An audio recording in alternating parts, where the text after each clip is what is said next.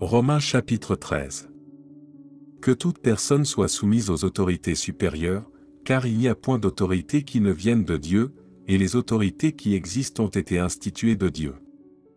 C'est pourquoi celui qui s'oppose à l'autorité résiste à l'ordre que Dieu a établi, et ceux qui résistent attireront une condamnation sur eux-mêmes.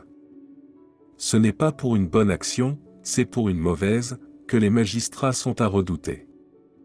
Veux-tu ne pas craindre l'autorité? Fais le bien, et tu auras son approbation. Le magistrat est serviteur de Dieu pour ton bien. Mais si tu fais le mal, crains, car ce n'est pas en vain qu'il porte l'épée, étant serviteur de Dieu pour exercer la vengeance et punir celui qui fait le mal. Il est donc nécessaire d'être soumis, non seulement par crainte de la punition, mais encore par motif de conscience. C'est aussi pour cela que vous payez les impôts. Car les magistrats sont des ministres de Dieu entièrement appliqués à cette fonction. Rendez à tous ce qui leur est dû, l'impôt à qui vous devez l'impôt, le tribut à qui vous devez le tribut, la crainte à qui vous devez la crainte, l'honneur à qui vous devez l'honneur. Ne devez rien à personne, si ce n'est de vous aimer les uns les autres, car celui qui aime les autres a accompli la loi.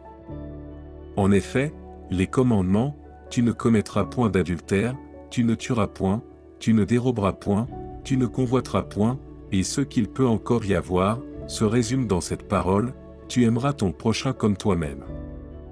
L'amour ne fait point de mal au prochain, l'amour est donc l'accomplissement de la loi.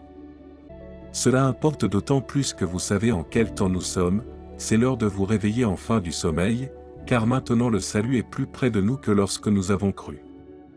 La nuit est avancée, le jour approche. Dépouillons-nous donc des œuvres des ténèbres, et revêtons les armes de la lumière.